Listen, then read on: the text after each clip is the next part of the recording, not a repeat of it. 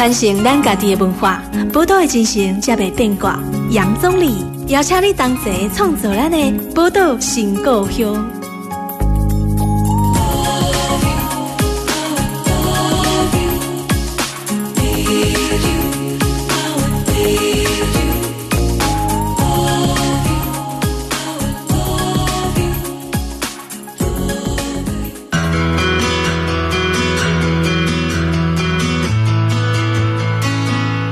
欢迎收听《宝岛联播网》FM 九九点一大千电台，宝岛新故乡大家，我是杨总理。今礼拜宝岛新故乡，咱伫这个百工职人的故乡新故乡这个单元吼，来邀请到为南投过来吼，南投县国姓乡也算百大青农嘞吼啊，然后他也是这个糯米桥休闲农业区的这个促进协会的理事长黄国峰，今天来到节目来跟我们聊聊。青年农夫这个这几年来哈极具话题性的这个职业工作，欢迎国峰。Hello，主持人，各位听众，大家好，我是国峰。是今天非常荣幸哈，有机会哈可以找到国峰来跟大家聊一聊你的工作。这几年哈，我们都讲青农啊，青年好像从农变成一个。哎，我觉得他某种程度也被赋予一个很高度的一个道德高度，使命，感很重 啊。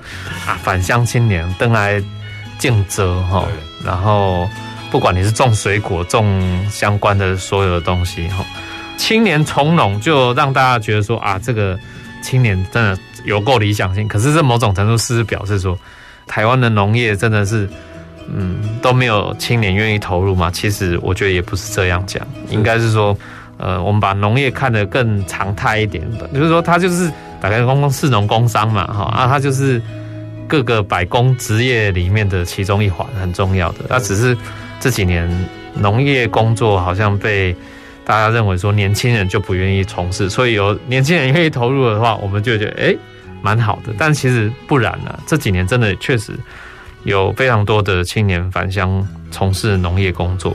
不过，可不可以先请国峰来介绍一下你自己的背景？你自己是念农业相关科技吗？其实我以前是念电子系的，嗯，那应该是要去这个高科技产业。以前是有在高科技产业哦，真的是，嗯。那其实后来就是在科技公司待了八年多之后，哦，那也蛮长的。对啊，其实我爸他对农业一直很有憧憬，嗯，所以他一直觉得说让我先去外面试试看。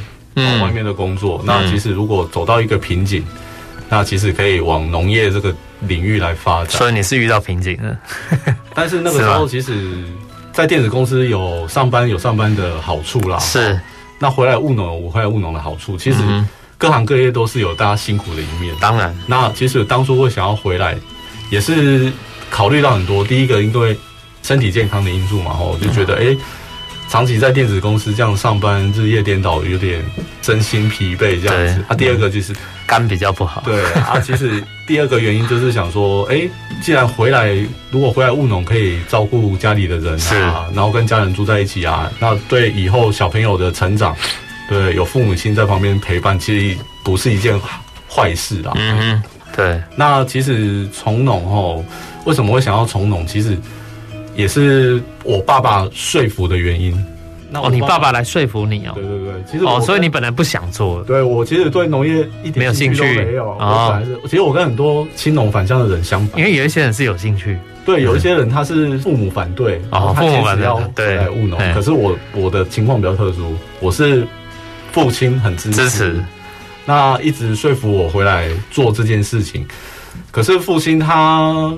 他会跟我谈一些比较现实面的东西，比如说，比如说，他跟我说，如果真的要回来啊，你大概有心理准备两三年，可能会没有收入哦，没有收入应该会蛮恐慌的。对对对对，所以那个时候我其实也去做了各方面的评估啦。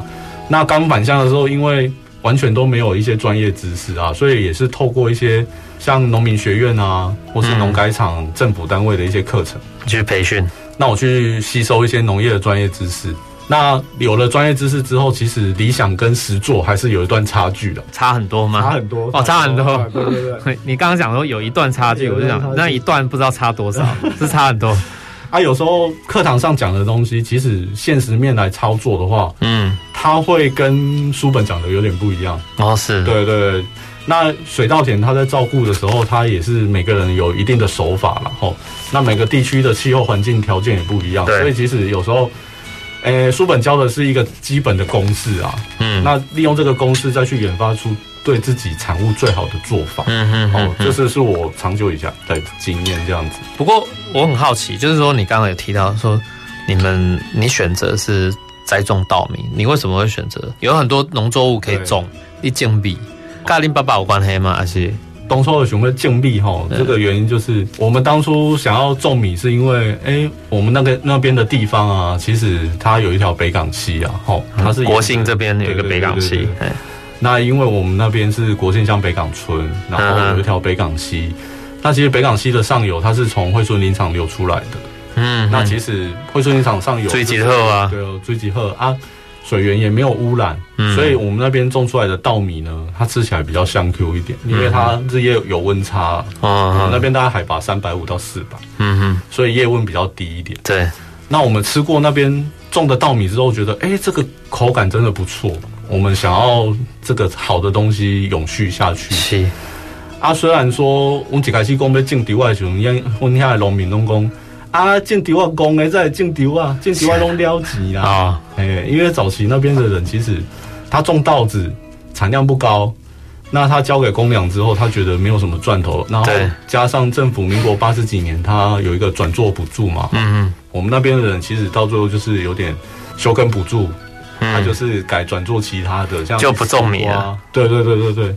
那我觉得这个好的东西其实是可以永续下去的。嗯嗯。那我。才跟我爸爸讨论之后，才投入这个稻米的产业哦，所以也没有一开始就决定要种稻米，而是先经过这样的一个评估。对对对，刚开始是想说我们挑一两个作物来种，那我们那边最大宗的其实大部分就是瓜果类啦，瓜果类比较多，这个吗？茄子啊，茄子、丝瓜、丝瓜，嗯，那秋冬天就种四季豆啊、敏豆之类的。嗯嗯嗯，那其实。什么东西都有，但是我们我们觉得说我们那边的气候水质很不错，而且加上北港溪其实是终年不会断水的，嗯哼，所以水资源很丰富，嗯，那我觉得以稻米为出发点，那之后再有余力的话，再去种其他更优质、更在地的蔬果这样子。哦，所以先以稻米为主，对，然后之后再去考虑其他的。对对对。那你现在有开始在种其他的了吗？像我自己的田。一点三公顷，我有三分地就是种那个温室的小黄瓜哦，对对，对，小黄瓜，小黄瓜或是一些蔬菜之类的啦，我会轮作哦，轮作，对对对。嗯、那一方面，我们是希望说，除了稻米生产稳定之外，还有更多样化的选择可以给消费者做选择。什么说更多样化？就是说，除了稻米，我们觉得稻米哈，它其实我们那边栽种面积有限，产量有限，对对不对？那其实有时候。你要去扩大面积，其实会遇到通路的问题。那你种了那么多之后，其实到最后就会遇到通路的问题嘛。所以到最后我们会觉得说，我们的米固定一个产量之后，嗯，如果要扩大面积的话，我们再去对做通路的媒合这样子。那所以我们会觉得说，蔬菜也是一个可以去操作的一个品相嘛。嗯，那因为稻米的它的获利率真的很低。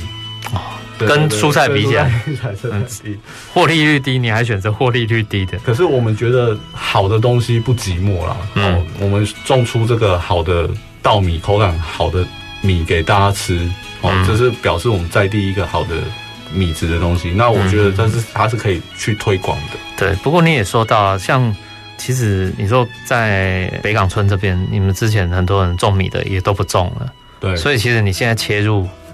种米反而是一个利基点，对不对？对对对，其实我们目前的话，就是有跟五个农友契作五公顷的面积这样子。稻米有找稻米的部分，稻米的部分，哎，我们有找到一些志同道合的农友嘛，吼，然后按照我们的生产方式，就是使用有机肥啊，然后栽培管理，也就是按照我们的方式去做。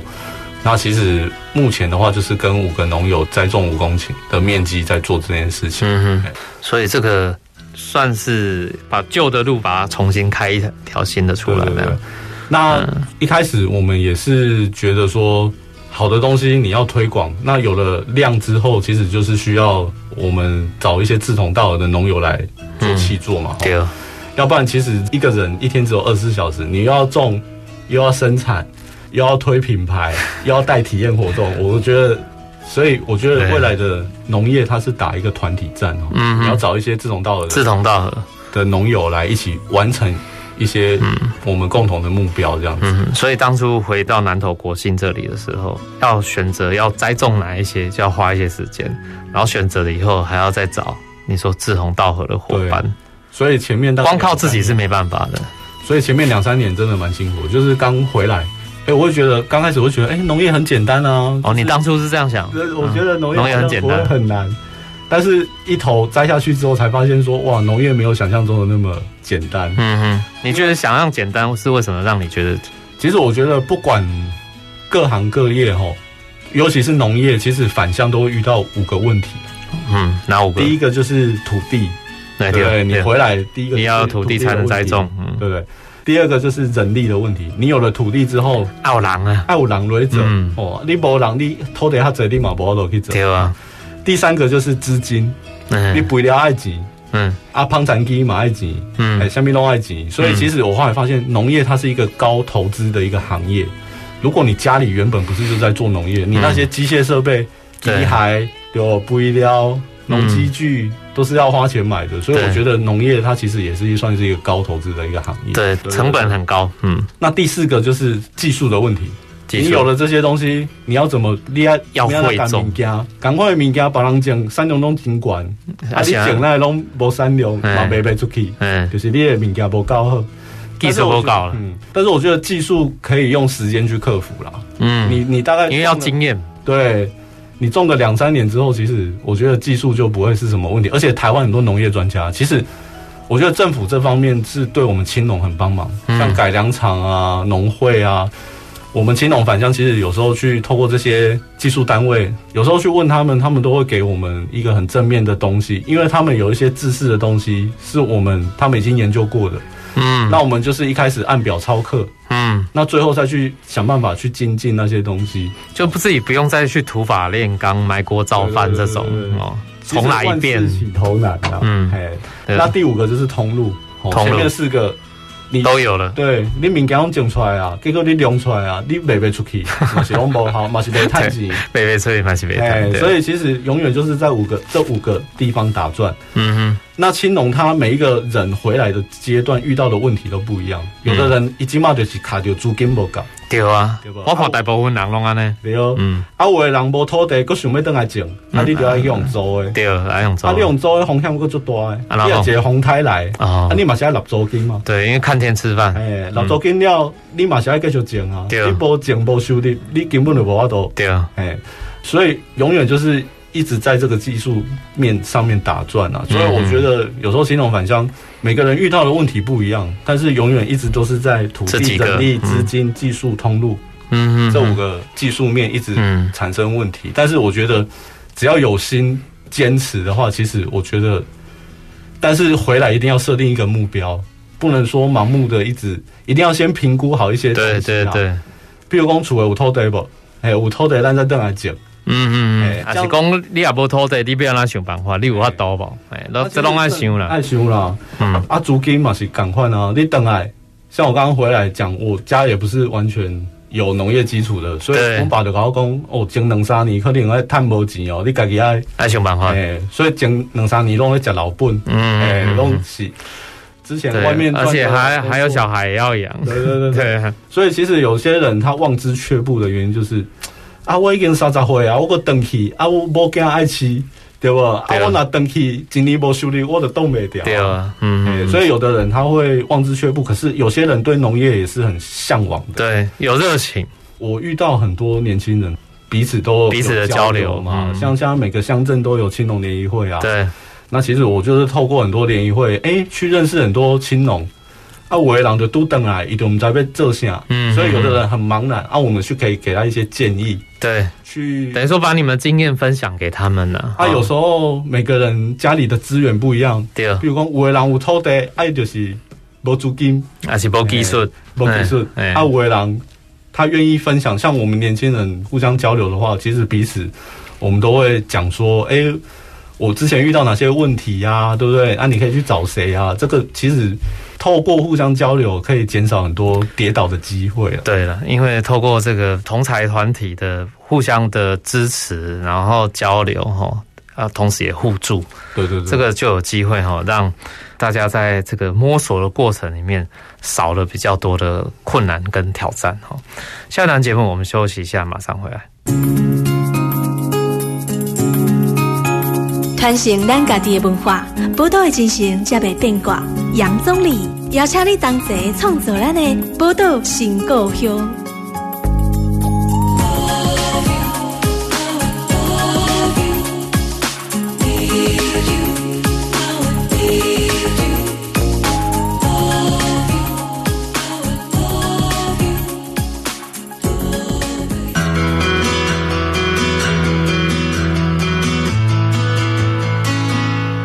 大家波多联播网 FM 九九点一大千电台波多情况用打开我是宗澧。这礼拜咱波多情况哈百工职人这类单元哈为大家邀请的是咱南投县哈国姓乡国姓这边哈，以及糯米桥休闲农业区促进协会理事长，同时也是百大青农哈黄国峰理事长来跟咱的节目，跟听众朋友来分享到这个青年农夫哈近年来哈。讨论度极高的这个话题度极高的工作哈，刚刚提到说国峰，你有讲说你以前是主科工程师，是，然后其实真的是完全没有任何的农业背景，对，有的是一股热忱，对，好一股热忱，好，那回来投入，结果真的是如你爸爸讲的，两三年完全没有收入吗？呃，真的，真的，真的，其实我们一开始设定哦，我爸很庆幸第一年。因为刚开始我爸就是在记账的，嗯、我爸就很高兴，第一年就跑来跟我讲说：“嗯、哦，不了钱，嗯嗯嗯，不了钱就嘎在啊。”对。啊，这个爸爸因为爸爸的机器嘛，你怎么去说服你太太那一关？我太太刚出来，哎，主持人问到重点，重点。其实我太太哦当初回来哦，她是有点抗拒的，因为你从竹科哦，算是一个都会区，但是我搬回来南投国姓，我会跟她说，其实我想要回来试试看，嗯。那有时候工作哈，就是在外面工作好几年之后，其实有时候会想要转换跑道啦。这个时候就是要下定决心。转换跑道不是没关系，有的人是转换类似的跑道。对啊，你是转换一点完全不一样的，那个脱轨的蛮厉害。那其实我有把一些未来想要做的，那我其实返乡的时候，我爸爸也有支持我一些资金的部分啊。所以当初我有跟他谈好说，有一些东西是。我爸爸家里本来就有想要投资做农业，做农业生产的。嗯、那我们回来试试看。嗯哼，啊，那时候因为刚结婚，小孩刚有，那你就是一边顾小孩，那一边我们一边去完成这个农业的东西。嗯，一边努力一下。对对对对，嗯、那其实我会跟他讲说，其实有时候回来，小孩子在身边哦。如果今天是双薪家庭，你可能就没有办法陪伴小孩成长。也是。那我们一边从事农业，啊，一边又可以陪伴家人。对，哦，那我们先努力个两三年试试看。嗯，如果真的不行，那我们就是再再回去原本的工作。对对对，就是可能就是啊，有跟太太讲好这样子。嗯，那其实一路走来也蛮辛苦的，也蛮感谢我太太的啦。嗯，就是愿意陪我这样回来做这个农业的东西。是，嗯，那其实有时候。我也没有很残忍，一直就要去晒太阳或者是什么，因为毕竟是女孩子。哦，所以等一下，那你重点来，你在从事这个工作，所以太太也要一起帮忙吗？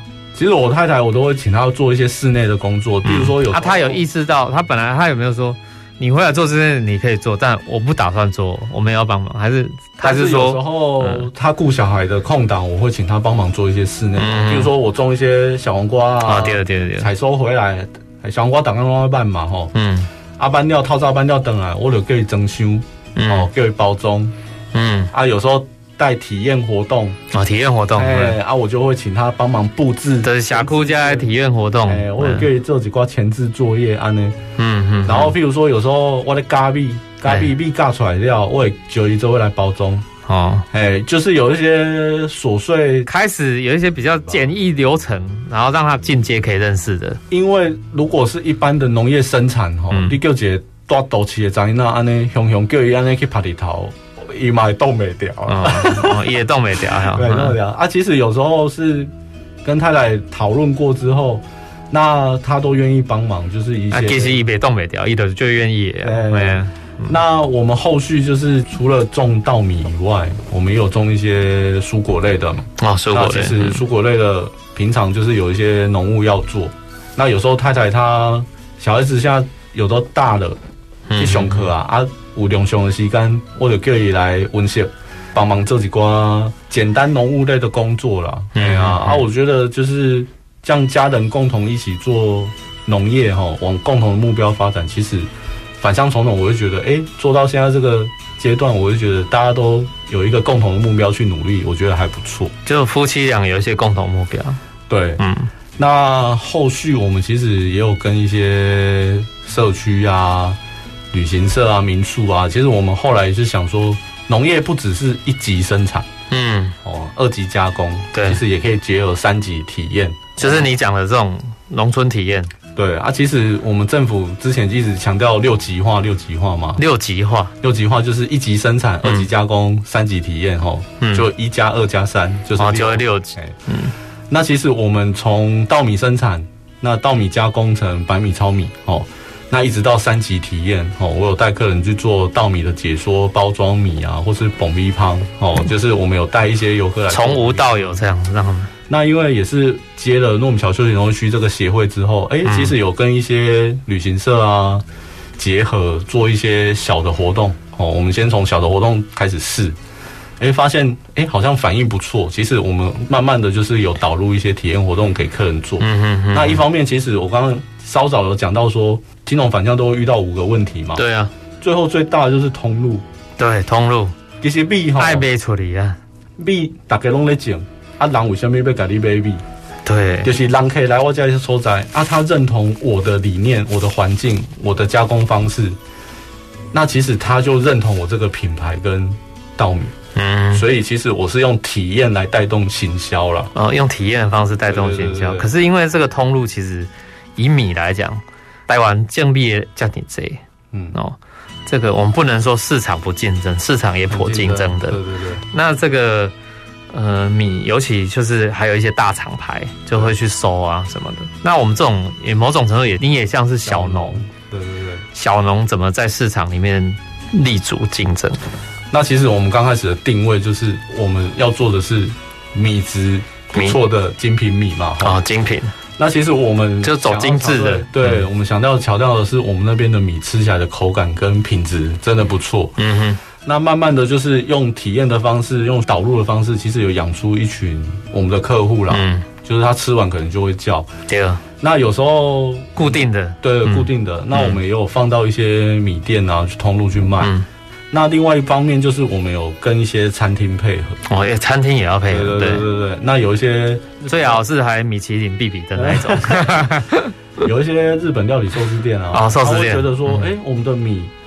拿去做醋饭，嗯，或是握寿司，它的口感真的不错，所以其实我们慢慢的是朝这个方面去推广了。其实我觉得米，大家台湾的米普遍。口感都不错，我觉得龙河家台湾米真正好吃，台湾米真正拢好吃。你可以讲国外，你有知影台湾米我好吃。其实咱台湾吼，吃起来拢是 Q 的啦，Q 弹 Q 弹的好吃。而且台湾的农业技术很厉害哦，因为我们的台湾农业专家他都一直把米类做改良嘛，对，所以其实台湾的米都是良质米，嗯，优质的米哦，所以吃起来口感都不错。那我觉得在大家普遍台湾米都好吃的状况下，你就是要强调你的米怎么跟别人不一样，对。那我都会去跟很多客户讲说，因为我们这边的米吼，吃起来它的口感比较 Q 弹一点，那你自己去感受一下。那有时候我们会强调说，我们生产的过程啊，栽种的方式啊，给客人了解。那其实我们是用用这种比较精品的方式去做，哦，以精品方式做倾销，那就再搭配体验活动，比如说有时候客人来。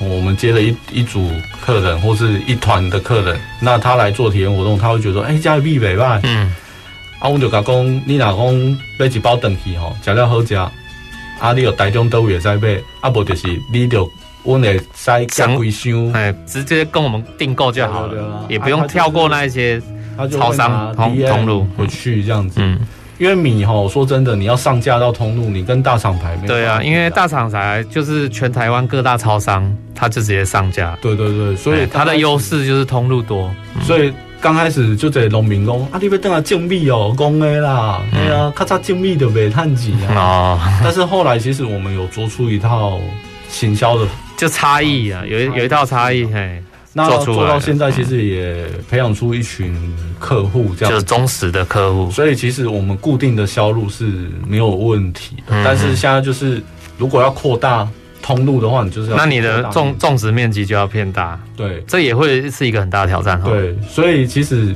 有时候吼，各个产业走到一个阶段的时候，你再往前进，它就开始有风险了。因为大要大到多大？对，那因为我们资本主义市场是追求那个。利润最大化，利润的最大化，所以就是大家什么都要强求最大最高的利润，所以有时候会迷失掉，就觉得说啊，我要先把进安内波搞，我要被个扩大，不断扩大，可是有时候扩大风险也提高，所以刚开始以前在跟我爸讲的时候，嗯、我们就设定一个面积。目标，有设定。目标，那我们就是在这两三年去把这个目标销量把它达成，达成之后，我们再往前进的时候，我们现在就是有确定。你的通路你要多少量，我再去种。对，这样就是会我的风险就会降低。对，比如讲今日有一个通路，伊讲啊，我后一期吼要三千公斤，啊，我就去甲农友讲，你要帮我加种，诶，六分地啊，七分地，对吧？嗯嗯，我就是要用这个模式去改变。可是刚开始不行，刚开始你一定要有量产，撑出来，产业模式才会出来。嗯、对。了解用地在探几？对啊，嗯，基本的量要先达到一个标准了。所以难是难在刚开始你怎么去把设定嗯量，你设定的量卖掉。对，哦，所以刚开始我们其实也万事起头难啊，有有要完成这个目标也是经历过很很长的努力这样子。对啊，那因为像您刚刚讲说，农业还有另外一个很大的风险，其实看天吃饭。对啊，所以你这个你怎再怎么估，有时候敌不过天气。对对对，你估那个量啊什么，有时候万一天气一真的不好，烂工啊是工卡拜的是饮醉啊，是那那个影响到收成的时候啊，这个就也会影响到通路的布局的。对对对对，所以我们刚开始在做水稻的设定的时候，水稻比较不会受到气候的，因为饮醉饮醉啊，嗯啊，对吧？但是水稻到最后就是怕倒伏了。嗯，我印象很深刻，我刚开始不太会种的时候，我刚刚。咱拢会惊讲伊欠肥，哦，一直压肥，对吧？嗯嗯嗯。结果压了伤重，伊迄骨架伤撑不住，顶头伤重，嗯，所以到快收割的时候就倒了。对，结果倒了，第一个骂我就是挂底外人，一看就讲，哎，倒去没要挂。所以，阿也很很谢谢，就是割稻机的伙伴啊，他其实他也是硬帮我割，因为有那个真的很难割啊。所以刚开始其实技术不纯熟的时候，会遇到很多挑战。嗯哼，那个是意想不到的。对，可是自己之前也没意识到，哇，我们宅公底外豆啊，因为一开始也不晓得说稻子太重它会倒，所以其实每个生产的技术，它都会随着时间去克服。那我们觉得就是一步一步去把难关去做克服。是农业哈，看天吃饭就是这样。你有有时候有时候再怎么努力，抵不过那个天气。天气啊的这个运作啊。哦，因为这个天气你。好像我们现在当然科技越来越进步，但是某种程度你还是没有办法完全预测。对啊，没有办法预测的时候，你这个风险就拉高了，所以增加青年从农的风险。那因为有时候现在时雨量就是突然就下，哎、欸，现在就是一次下很大，那个也麻烦。阿伯就是一盖楼就断，哎，所以后来为什么我们在水稻田旁边想要盖三分地的温室，就是。你如果真的种蔬菜，你遇到这种极端气候天气，其实很难去控制啊。嗯嗯嗯。那所以我们其实水稻田它也会因为下雨，你多在帮灰的时候，你熊熊落雨。对啊。它其实到最后会变空包蛋这样子。哦。哎，也变怕怕呢。嘿嘿嘿。所以你要挂掉掉在然后说啊，那种怕切啦。嗯，有时候外表看不太出来，但是有时候气候也是会影响到水。也是会哈，嗯，对，那个产量还是受到气候的控制的。好，我们现在休息一下，下一段节目再马上回来。传承咱家己的文化，宝岛的精神才袂变卦。杨总理邀请你同齐创作咱的宝岛新故乡。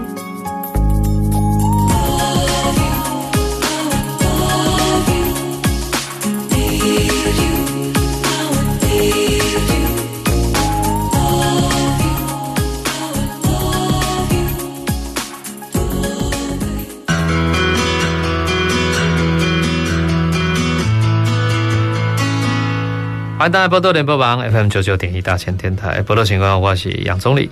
今天拜波多情况为大家访问是咱百工职人，然后来讲到青年农夫这类行规。那所以我们这礼拜为大家访问到的是我们南投县国姓乡糯米桥休闲农业区促进协会的理事长黄国峰啊，来跟大家分享青年返乡的从农的工作哈。刚其实谈到很多在不同领域，然后回到故乡要从事农业里面的这个辛苦的那一面啊，包含家庭也需要过做沟通嘛。哈，另外一个我蛮好奇的，就是说，其实，在整个台湾的这个农业发展的过程，现在常听到农业要转型。其实，农业转型，其实我觉得，刚国峰你已经提到一个很重要，就是说你们加上比如说。前面的制造、生产等等，后面有一个很重要的体验，体验是行销的一环嘛。这个体验工作，我就让我想到说，大家谈农业转型里面，其实谈到台湾农业要走向更精致化，然后可以区隔要做出来，分众市场的概念要有。像你也是这个糯米桥休闲农业区的协会的理事长，你们当初是怎么去有想要把这个发展出休闲农业那一块，或者是说你怎么去找到去说服更多的伙伴来参与？就某种程度有点像是社区的再生营造，对对对对。那其实我们诺姆桥休闲农业区哈，它其实很早就划定了，那很早就划定。对对对，农委会它其实有全台湾，我那时候回来的时候刚接，全台湾有七十几个旧区，现在应该九十几个了。嗯嗯嗯。那其实我们南投县就有十三个，也蛮多的。南投，嘿，对对对，农业大县当然是这样。我刚返乡的时候，其实我对休区也是完全没有概念哦，没概念的。那其实我们在地一些老一辈的人。他是希望有一些年轻人可以来休区这边运作一些，但他们对于休闲农业区也没概念吧？他们其实有知道说休区就是啊，反正就是民宿啊、啊观光哦，他们比较没有一些整合的概念。是，其实刚开始会加入休区。一方面是老一辈，他希望有年轻人进来。啊，你就是足科上班，你要经理资料，资料处理科。因为老一辈拢做做这工会，但是无人经理资料。哎，啊，委员来看的时阵，啊，拢无物件，对不？大大家做啊较好，啊，你又无物件去用看，所以刚开始我是被说服进去做资料。嗯嗯嗯。那后来透过做资料这个工作之后，我会发现说，哎。透过做资料，我认识很多在地的业者啊，像餐厅、民宿、咖啡厅，对不对？很多导览员、游览车司机，我才会渐渐的了解说，我们那个地方它的一些休闲旅游的商业模式是什么。嗯，那经过好几年的整合之后呢，我也认识了很多愿意回来做休闲产业的二代，或是返乡青农。其实我们后来就慢慢的有想说，我们应该是要。借由自己的场域，有一些东西，它可以去发展一个体验的部分。那我们想办法去做整合。那整合好之后，我们就是搭配旅行社的行程，然后来我们各个年轻人的场域来这边做体验活动，然后刺激一下消费啊，就是用旅游来带动，哎，旅游观光来带动产业的发展啊。对，哎，可是像有那么多休闲农业区域，那为什么旅行旅行社要选你们？因为你们一定要去跟旅行社谈。对。那其实吼，很大的用意就是你要可以有集团嘛。当然啦，爱有，爱有集团，啊，可是不要那个说服。那因为我们讲你来你家，我家一定有集团。哎，大概的马龙跟你讲啊。那当初我是先进去修区，那慢慢的就是有找到一些志同道合的朋友啊，有有了做民宿的啊，哦，也有在地做民宿的，做专职做体验的啊，有的专职做体验。对，有的就是家里在做游览车的啊，做体验的。嗯哼。啊，我就是想说，哎、欸，我就问他说，你有哪些体验活动可以做，对不对？那我们去跟旅行社搭配一个行程，行程，那请他带人来。那我们那个地方，他可能就是搭配一些住宿啊、小活动啊。民宿他可能像夏天，我们就是会带客人，有的民宿他就带客人去走我们的支流，嗯、哦，我们就聊 K 啦，就是带客人去，哎、欸，体验一下那个溪边这样子，然后介绍导览这样子。那有一些体验活动，像夜拓啊、小品蒸馏，就是我们有一些客家传统的一些活动。是，那其实搭配一些产业，像我是稻米嘛，嗯，我们那边也有种咖啡。我们国庆这几年也是很多咖啡。对，那我们一些年轻人他也有在做咖啡的体验，像手冲啊，嗯，教客人怎么手冲出一杯好的咖啡，嗯、对不对？嗯、然后也要教客人怎么去烘焙。对，哦。但是太专业我们都不会讲，就是让客人体验那个一些咖啡的知识这样子。对对。那我们把各个体验活动把它细分好之后，我们再去跟旅行社谈说，哎，你带客人来，来我们这边做体验试试看。然后我们现在就是有另外一个年轻人，他在做一些整合性的工作，那就慢慢一步一步，因为我觉得产业不只是生产啊，它还有很多后续的一些休闲观光可以做。是，那如果大家有兴趣，年轻人比较想要做这个，嗯嗯，就是会去跟客人去做接触啊，啊，它也是一个行销的工具。对，客人来我这边看到我的东西，然后他又亲手做，他就会对这个产业有一个感情情感在。那又加上我们的解说，哎、欸，他就觉得哎、欸，这个东西不错，对，啊，所以我觉得就是透过一些在地的整合，那休区目前的话，我们有找到大概三四个年轻人，那我们共同在做这件事情。那加上我们休区不本来民宿它就有一些导览员，我们有一些导览员的组织，那就是有一些团体活动，我们就让导览员去带景点啊，甚至一些小的体验活动。我们也可以请导览员帮忙，嗯，所以其实农业它要做，它就是一个团体战。我们一定要很多人在不同的领域对发挥他的专长。你不可能一个人过来带体验，啊，过来过来带人可以去大房间，啊，国外发床，所以他一定要有一个大家互互相把这个行程把它做好的一个概念呢。嗯嗯，哎、欸，所以这个等于说某种程度像团队组织分工合作。对，然后共同把你们现在要想要这个社区想要集体发展出来的这个休闲农业，真的是做到好。对对对对，那我们就是透过很多媒合啊，哦媒合，像刚刚你讲的旅行社为什么会来我们这边？我们有参加像水保局的那旅游媒合会哦，所以公部门还是有提供这些协助啊。然后或者是以前那个。林佳龙部长他在提了一个观光圈的概念哦，就是交通部长林佳龙那时候有提了观光圈。我们协会有加入这个日月潭观光圈，是那所以日月潭观光圈它有很多业者协会，他就会去媒合旅行社。嗯嗯，那我们只要把行程告诉他，价格谈好，其实旅行社就会带人来。所以我觉得有一些资源，公部门的资源。在介入之后，也可以好好的运用。对，我觉得青年返乡吼，不只是埋头苦干做自己的产业。嗯，我觉得在地发展，有时候，哎、欸，你在地有一些年轻人，你们共同想要做一些事情，怎么串联起来？我觉得这是需要酝酿的。比如说，你两三年的时间，哎，我们大家彼此熟识之后，我们可以做一个更有创意的东西。对，哦，不只是农业旅游，可能在地的年轻人他就有一个发想。